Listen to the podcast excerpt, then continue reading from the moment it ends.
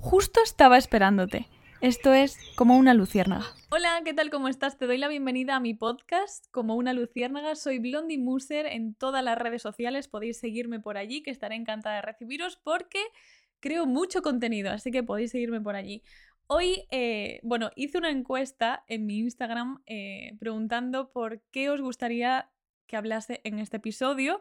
Lo primero, perdón, porque eh, los episodios se tienen que subir. No se tienen, puse yo el día de que fuese el lunes, básicamente, y mm, me agobié.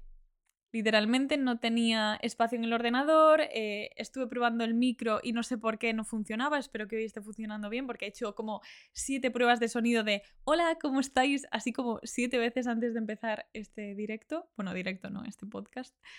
Y, mm, y la encuesta ganó por goleada que hablase de la salud mental.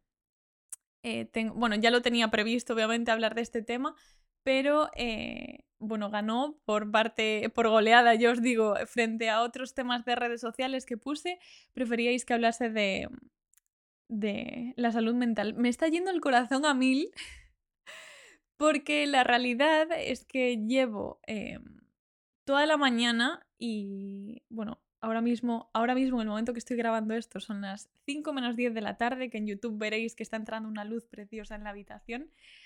Em, pero me costó ponerme bastante aquí porque me agobiaba bastante. O sea, em, no quiero llorar. Em, pero bueno, hoy ya que vamos a hablar de la salud mental, pues justo me pasó eso, que, que, me estoy agobiando mucho estas semanas y quiero contaros un poco mi experiencia y dar visibilidad a esto.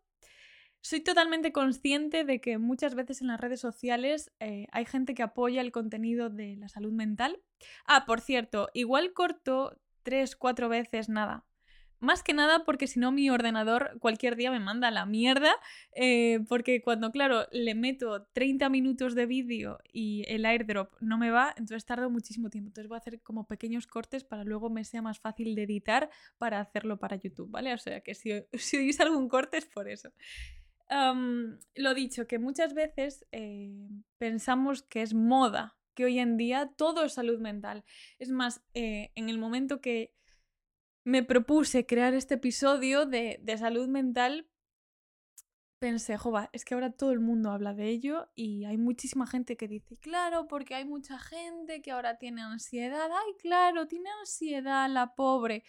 Eh, bueno, millones de hilos de Twitter que he leído de gente mofándose de la salud mental. Em, pero luego el día de la salud mental, pues apoya todo el contenido que hay ese día, pero al día siguiente em, destroza a su amigo por WhatsApp en cuanto a salud mental. Eh, en fin, em, gente ahí de todo tipo, pero bueno, eh, hoy quiero darle visibilidad a este tema porque es un tema que me lleva acompañando muchos años, demasiados, es una mochila que no la llevo con nada de orgullo y, mm, y me ha costado pues muchas, muchas noches en vela, digamos. Eh, podría deciros que eh, cuando empezó a grabarse todo fue en el confinamiento, en este, en este tiempo que tuvimos que pasar todo el planeta porque para mí fue bastante duro parar, porque yo soy una persona que estoy a mil, aunque muchas veces en las redes sociales me decís, ay, es que transmites mucha paz, vale, pues por dentro soy como un hámster dando vueltas a una rueda. Eh, me voy a emocionar, tío, es que acabo de empezar, esto no puede ser, esto no puede ser.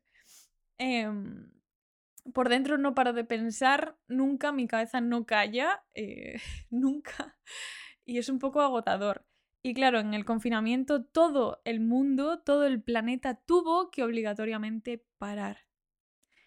Y mm, bueno, también obviamente el tema de, de, tener el miedo de que había algo fuera en el aire que te podía matar, eh, no era algo agradable, ¿no? Creo que, que mucha gente se obsesionó, obviamente al principio era todo súper nuevo, eh, había que extremar las precauciones, obviamente, y todo eso nos puso más alerta aún a las personas que ya teníamos ansiedad, nos puso muchísimo más alerta, eh, hasta un nivel muy alto y después del confinamiento la gente hizo como que se se olvidase todo de repente. Es como estos dos años no han pasado, pero sí que han pasado realmente y tu mente se acuerda perfectamente, pero es obvio que nuestro cerebro quiere olvidar todos esos dos años de locura, literalmente, pero también hay que hablarlo. O sea, es algo que yo creo que deberíamos de hablarlo, de cómo ha sentado esto a todo el mundo, porque eh, si, si tu salud mental no está bien, físicamente no vas a estar bien. Y venimos de unos años de muchísimo machaque de salud mental. Las noticias, bueno, yo os lo decía en el anterior episodio que yo hoy en día no veo las noticias porque me agobia muchísimo. Quizás de vez en cuando, obviamente, quiero estar al día porque igual pasa algo y no me entero. Pero muy de vez en cuando entro en Twitter específicamente para ver noticias y poner el telediario, vamos, hace muchísimo tiempo que no lo hago, la verdad. Y, mm, y muchas veces en, en redes sociales también se cae... A ver, me encantaría tratar este, este tema, por cierto, con, con algún psicólogo, psicóloga o psicólogo, así que haber sido hoy convencido a alguien que tengo en mente y, y se viene al podcast y, y, hablamos un poco del tema. Eh, muchas veces en redes sociales caemos en, en la idea de ser Mr. Wonderful. Eh, hay muchos reels y vídeos de todo lo que piensas puedes conseguirlo, que no lo estoy negando, pero para las personas que tienen ansiedad nos hunde aún más. Eh, cuando la gente te dice, venga, que no pasa nada, que, mm, que puedes salir de esta, ya verás, hoy va a ser un gran día, lo vas a hacer todo genial, todo te va a salir genial. Y cuando tú no te lo crees internamente, esos mensajes inconscientemente te hunden más al pozo directamente. Y creo que es un tema que no se habla, que, que sí que algunos mensajes se hacen muy de buena fe, soy totalmente consciente, pero te hunden más porque no te ves así. Y, y es duro, ¿no? Bueno, ya empieza la llorera. Espera un momento. Y, y es duro porque no te ves así, te quieres ver así. Y dices, jo, es que todo el mundo dice que soy genial, que soy súper alegre, pero claro, yo apago la cámara y no soy así, o sea, no soy tan alegre. Obviamente en redes sociales todo se... No voy a decir se sobreactúa, en mi caso yo soy igual, pero se sonríe un poco de más porque hoy en día para mí las redes sociales es mi flotador eh, con todas las letras. yo esto lo traté mucho con la psicóloga y yo edito eh, los reels que voy a hacer o las fotos o la idea creativa cuando tengo que hacer un guion sobre un vídeo o algo eh, a mí me, viene genial. O sea, porque mi, voz interna, perdonad si hoy mi voz no es lo más, lo más ideal posible porque voy a estar con la voz quebrada todo el rato. Es que me conozco, vamos, como si me pariera. Em,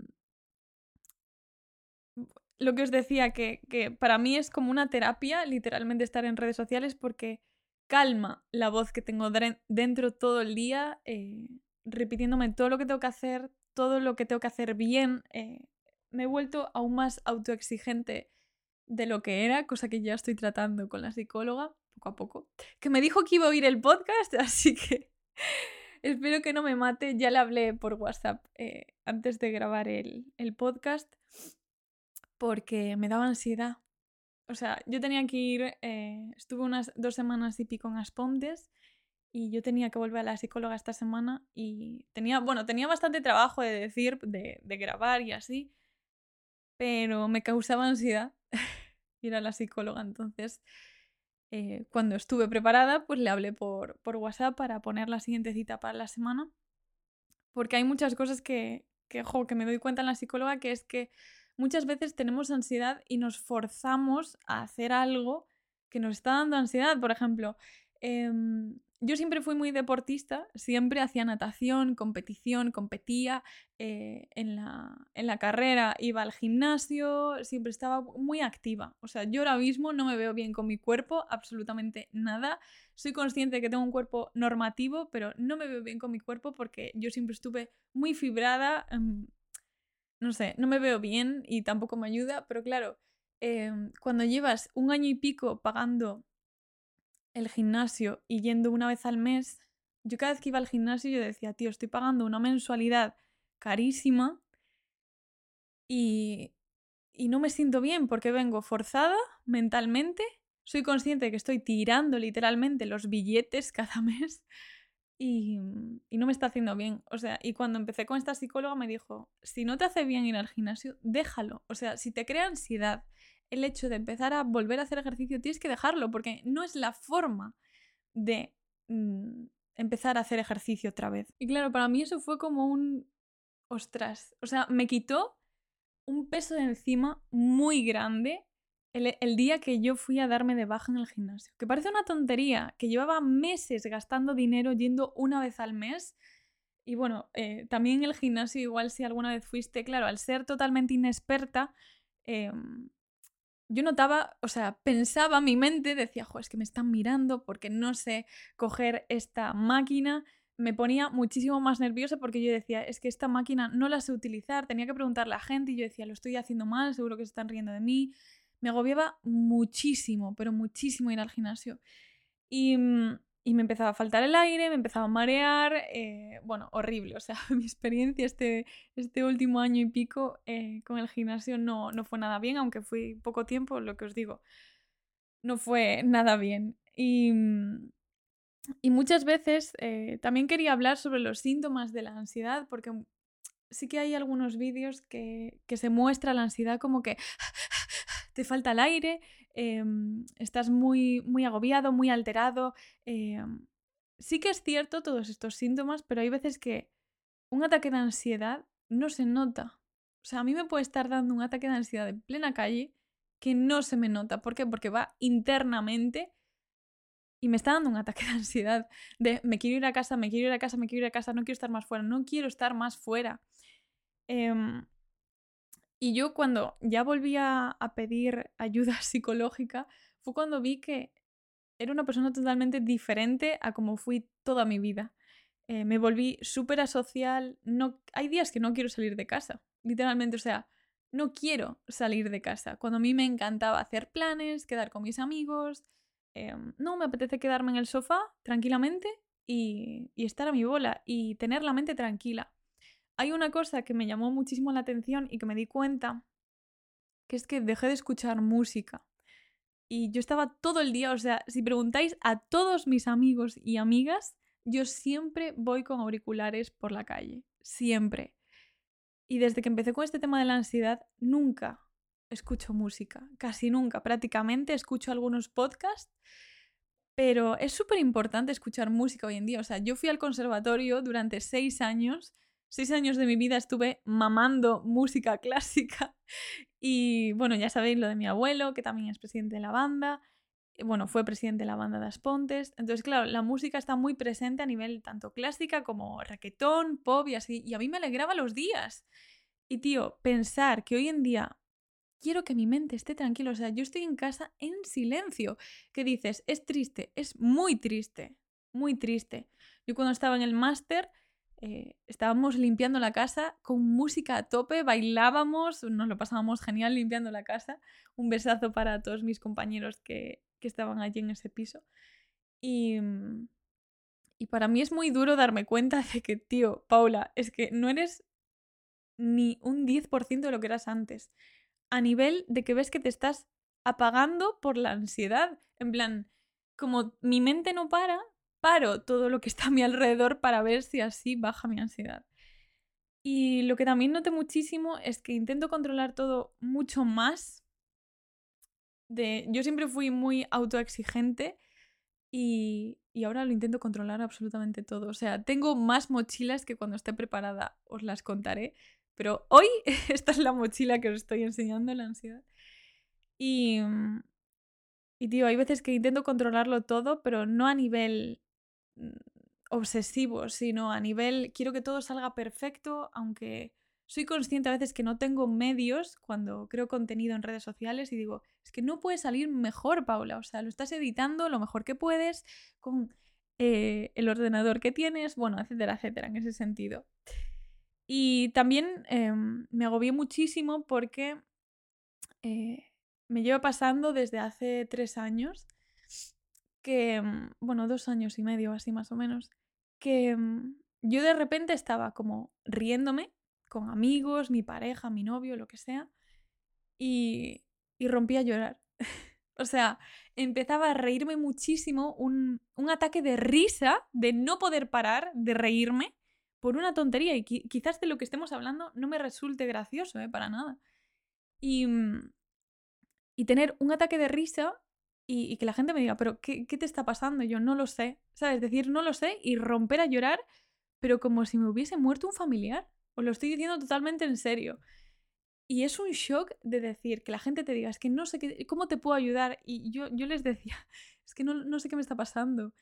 Eh, sí que es cierto que mi ciclo hormonal, o sea, mi regla, eh, es muy dura. Es muy dura, no estoy controlando el dolor, pero los cambios que tengo también están asociados a mi ciclo hormonal, a la regla y con la ansiedad viene muchísimo peor. Eh, no tengo cambios temperamentales, sino, por ejemplo, no es normal esos cambios de reírte a carcajadas y de repente llorar en el mismo segundo, tío. O sea, es cambiar así, un clic así, de golpe. Y claro, yo me agobiaba muchísimo porque no era capaz de parar y, después de esos picos, que luego me lo explicó la psicóloga, claro, es, es que em, siempre me solía pasar en casa porque es cuando tienes un día un poco estresante o llevas acumulando mucho tiempo, mucha ansiedad, el cuerpo dice, pues ahora descargo todas las emociones que tengo dentro y ahí te quedas. O sea, y claro, después de todo eso me da un ataque de ansiedad que me falta muchísimo el aire, no doy respirado, lo paso verdaderamente mal, probé de todo, probé eh, flores del back. Em, es cierto que las flores del back eh, me hacen muchísimo efecto, o sea, yo soy muy fan de la aromaterapia no me han dado ninguna pastilla para el tema de la ansiedad. Eh, por ahora sí que lo puedo llevar a nivel eh, eh, psicólogo, psicóloga. Y espero seguir manteniéndolo así, porque cuando ya te metes con pastillas es que el tema se ha ido de madre totalmente. Que hay mucha gente que le doy un abrazo enorme para que puedan parar de tomar pastillas. Eso quiere decir que lo estáis haciendo bien. Y, mm, y las flores del Bach me ayudaron muchísimo. Y hubo un día que me da igual que sea placebo. O sea, me, diréis, hay gente que dice, bueno, es placebo, me da igual. Yo un día me estaba dando un ataque de ansiedad que no podía respirar. Eh, mi padre me pasó eh, el bote de, las flores del Bach, me puso una gota debajo de la lengua, que debajo de la lengua hay muchísimos nervios, y me puso una o dos gotas y cerré la boca y paró de golpe. O sea, me da igual que sea placebo, yo pude parar la ansiedad en ese momento que tenía, que eh, llevaba como 20 minutos con un ataque de ansiedad que no podía respirar. O sea, mm, en ese momento fue un poco traumático, pero... Y estas cosas no las suelo contar por, por redes sociales. Y para eso estamos aquí en el podcast, ¿no? Supongo. Y bueno, y también si queréis y me estás escuchando, eh, a mí me ayuda muchísimo eh, la lavanda. si tú te pones aquí lavanda en las muñecas o en los codos, eh, incluso un poquitín, una gotita en la almohada, eh, te ayuda a calmar porque el aroma de la lavanda es súper calmante y te ayuda bastante a, regular esa ansiedad. Em, y claro, eh, con este tema de, de, la ansiedad, yo siempre fui una persona súper confiada, muy confiada, que siempre me decían mis amigas, tío, Paula, es que no puedes confiar tanto en la gente. O sea, yo confiaba al 100%, 100% en una persona desconocida. 100%, o sea, no veía nada malo en la persona que tenía enfrente de mí porque no lo veía, en plan, y, la ansiedad me ha hecho desconfiar muchísimo y es algo que me parte el alma porque yo no soy así, o sea, yo si soy súper confiada, era súper confiada, ahora intento retomarlo, no sé cómo, pero lo voy a intentar hacer y era muchísimo más tranquila porque, claro, tú cuando eres muy desconfiada siempre piensas en lo malo, en lo que te puede hacer esa persona, si esa persona está viniendo en plan bien o en plan mal. Sí que es cierto que, desgraciadamente, em, en los círculos que me muevo la gente eh, intenta sacar toda la información que tengas y, y, llevársela a su propio beneficio y luego si tú le preguntas algo no te dice absolutamente nada. Entonces sí que hay esas personas que, bueno, no soy muy fan de tener relación con ellas. Pero claro, te hace desconfiar muchísimo de la gente. Y es que es algo que, que, necesito cambiar, de verdad. Y no puedo, no puedo evitarlo, que eso de verdad es una de las cosas que más me rompe el corazón, no confiar en la gente ahora. O sea, sí que confío, ¿eh? no os voy a decir ahora que desconfío 100% de todo el mundo, sino que tengo un 1%, 5%, 10% que me hace desconfiar y por, interiormente digo, Paula, pero es que vamos a ver, eh, tú antes no eras así. Entonces, claro, ya empieza la vocecita todo el rato eh, martilleándome, ¿no? Y otra cosa que noté muchísimo, que lo hablé por Instagram y muchísima gente me contestó al stories, y es que em, yo no lo sabía y, yo le decía a la psicóloga, es que tengo muchísimas eh, lagunas de memoria, o sea, no me acuerdo de muchísimas cosas, eh, me dicen que he dicho algo y yo pongo la mano en el fuego de que no lo dije, no lo dije. Y claro, luego me dan pruebas, eh, pruebas me refiero, yo qué sé, os, hablo de cosas de casa, ¿eh? no os estoy contando aquí cosas raras, pero, tío, me cuesta muchísimo y me dijo, claro, es que mucha gente no sabe que la ansiedad da pérdidas de memoria. Y yo me quedé flipando, rollo, ¿cómo que da pérdidas de memoria la ansiedad? Y sí, y incluso muchas veces em, yo siempre hacía las cosas muy rápido, pero la ansiedad lo que te hace es interiormente eh, te hace creer que vas rápido, yo qué sé, pues eh, cuando estoy a punto de salir de casa, yo antes cogía mis cosas y salía de casa. Y ahora mi novio siempre me dice, tío, es que tengo que esperar muchísimo por ti porque tardas muchísimo en salir de casa. Y yo le decía, pero ¿cómo voy a tardar muchísimo si lo estoy haciendo a correr? Y esto también lo hablé con la psicóloga y es que la ansiedad te hace ver por dentro que estás yendo rápido, pero por fuera estás yendo súper lento. O sea, para que veáis el nivel de que el cuerpo te está intentando parar, frenar con todas sus fuerzas, tío. Es que me parece increíble nuestro querido, querido cuerpo Burma. Oh, ay Dios, no sé ni hablar. Eso también es otra, que me va antes la mente que la, que la boca. Y sí que es cierto que, mm, que esto viene de antes, me refiero, no era del confinamiento, sino que eh, me parece súper importante eh, trabajar en nuestra salud mental cuando estás saliendo con una persona, porque muchas veces em, nos dejamos de lado, ¿no? Eh, ¿no? ¿no? piensas en ti, siempre estás pensando en la otra persona, eh, una dependencia emocional que, que, muchas veces caemos en ella. Y, y claro, yo antes del confinamiento yo no era consciente que tenía ansiedad. Yo hacía las cosas rápido, era muy nerviosa pero no era consciente de que lo que me estaba pasando era una ansiedad brutal. Claro, obviamente ahora mismo todo explotó y, todos estos años pues era que tenía ansiedad, ¿no? Y mm, claro, nunca os lo conté, pero aquí somos poca gente. Estamos a punto de llegar a 200 eh, seguidores en el podcast, así que si le das a seguir hoy me hará muchísima ilusión. Em, y claro, eh, yo tuve una relación bastante larga antes de la relación que tengo ahora. Eh, creo que fueron cinco años, si no me equivoco. Eh, lo dicho, me olvidé de muchas cosas, o sea, la ansiedad me está haciendo perder mucha memoria. Y por eso ahora tengo que anotar todo, todo, todo, todo. Mis notas de, del móvil están llenas de cosas. Y, mm, y fue una relación bastante jorobadilla. Em, lo dejamos en segundo de carrera y yo no era yo directamente. Eh, era una persona totalmente anulada eh, a nivel que no tenía personalidad, eh, no era para nada la persona con que había sido toda mi vida, o sea, no era Paula para nada. Y yo ahora me doy cuenta después de muchos años de psicólogo. O sea, fue una relación desde los 15 más o menos, lo empezamos y lo dejamos dos, tres veces, quiero recordar. Pero la última vez fue cuando duramos más tiempo. Y, y, esa relación me, me, hizo ser una chica súper infravalorada, eh, no tenía nada de autoestima, eh, aunque mostrase todo lo contrario, porque seguro que gente de mi alrededor que sabe toda la historia, que es bastante jorobadilla, eh, se dará cuenta de que muchas veces, claro, me veían bien, pero claro, luego cuando les contaba algunas cosas decían, vamos a ver, eh, ¿cómo? ¿Qué? O sea, ¿cómo que, que, te está dando, que te falta el aire? Porque claro, de aquí ya también me daban ataques de ansiedad y no lo veía. Y, mm, y por eso quiero decir que hay que tener la salud mental muy fuerte para entrar en ciertas relaciones. Y, mm, y si estás en una relación y entras con la salud mental muy fuerte y ves que se te está yendo al garete, Mm, hazle caso a tu alrededor. Porque muchas veces no lo vemos, no vemos eh, un maltrato psicológico en todas las reglas. Y, y es que a mí me ha costado siete años de psicólogo y hoy en día aún tengo un lastre de muchas cosas que viví eh, de aquella. O sea, ¿os parece una tontería? Eh, sé que las personas evolucionan, pero claro, yo hoy en día tengo heridas que no he cerrado porque había veces que, que yo iba al psicólogo y yo dejaba el psicólogo, tío. O sea, yo después de dejar la relación, creo que tuve cuatro psicólogos y siempre dejaba, dejaba a los psicólogos, tío. Porque no era capaz de afrontar lo mal que me quedé después de esa relación, porque yo estaba súper enamorada, muy enamorada, muchísimo.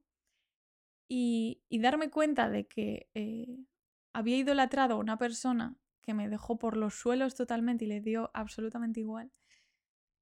Em, no, no me lo creía. Bueno, no quiero entrar en detalles, básicamente, porque son cosas bastante durillas, y, mm, pero solamente quiero eso, recalcaros que si alguna vez notáis que mm, están cambiando cosas vuestras de vuestra personalidad, eh, que, que os está anulando vuestra pareja, tío, salir de ahí. Salir de ahí os lo digo de experiencia porque yo me hubiese ahorrado muchísimo dinero eh, después de tantos años de, psicólogo, porque de verdad, o sea, hoy en día tengo una autoestima muy baja. Eh, llevo siete años intentando retomarlo y yo cuando empecé con esta persona yo no tenía esa autoestima, para nada. Yo tenía una autoestima, a ver, al 90%, 85% diría, de, que me veía bien y, hoy en día no me veo en un 10%, como máximo. Y, y es que es duro, ¿eh? porque es que me cuesta hablar de este tema, no quiero llorar, estoy aquí con, la, con la lágrima, pero después de siete años, tener que lidiar con todas las cosas que han pasado estos siete años, aparte de la relación esa que tuve y, la relación que tengo hoy en día, me ha ayudado eh, muchísimo la relación que tengo hoy en día a ver lo que no quiero en mi vida. Y claro, cuando tú estás metida en, en una relación que estás totalmente anulada, te prometo que no ves nada, de verdad. Em, cuando yo iba al psicólogo eh, me comparaban un poco con, las mujeres maltratadas em, y no lo ves, de verdad, es que no ves nada de lo que te está diciendo tu círculo, perdonas absolutamente todo, pueden estar con, otras chicas en tu cara y lo vas a perdonar. O sea, es que... Eh, y hoy en día eh, seguro que no me enteré de muchos cuernos, pero eh, es duro, ¿eh? Porque yo perdoné lo imperdonable, os lo prometo. Y hoy en día tengo muy poca autoestima, pero sé qué puntos no quiero que se, que se pasen. Y vamos, hoy en día eh, llego a estar con, con, esa persona y me hace exactamente lo mismo y lo primero que hago es mandarla a paseo. lo cierto es que cuando estás enamorado te ciegas totalmente, es un amor ciego. Por eso, de verdad, o sea, si hoy salís de aquí si hoy sales de aquí, del podcast, eh, dejándote claro que tienes que cuidarte a ti interiormente, porque si no te cuidas a ti, tu cuerpo no va a estar bien, lo primero. O sea, si no tienes bien la salud mental, tu cuerpo no va a estar bien, porque el cerebro, te prometo que mm, tiene que estar bien para que todo funcione, jova. Es el cerebro, tío, es el cerebro. El cerebro es el que controla todo tu cuerpo. Y si el cerebro no está bien, ¿cómo vas a estar bien? Plantéatelo así si quieres. Luego cuando eh, veas que tienes días de bajos ánimos, habla con la gente. Em, me apena muchísimo cuando, cuando hay gente que no acude, no pide ayuda y luego pasa lo que pasa, que hay muchísimos suicidios que no se habla de eso. Tienes que acudir, aunque estés muy triste, eh, y dejarte ayudar, de verdad, porque mm, yo también estuve muy hundida, muy hundida eh, sí que hay veces que hoy también tengo la coraza puesta porque si no estaría llorando todo el podcast.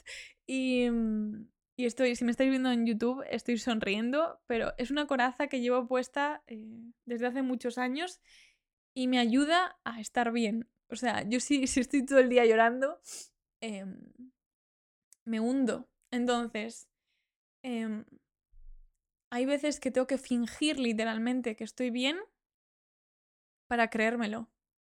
Os lo digo muy en serio. Igual me escucha algún psicólogo o psicóloga y dices que eso no lo puedes hacer. Pues es que yo de verdad eh, lo estoy tratando con mi psicóloga y, y ahora, ahora mismo a mí es lo que me funciona y me lleva a flote porque, porque sí.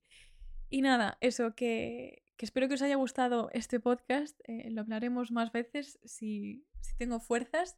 Si algún día tardo con el podcast, eh, pues nada, pensar que, que es que estoy luchando internamente por ponerme aquí delante, porque aún encima en YouTube no me veo nada bien en cámara.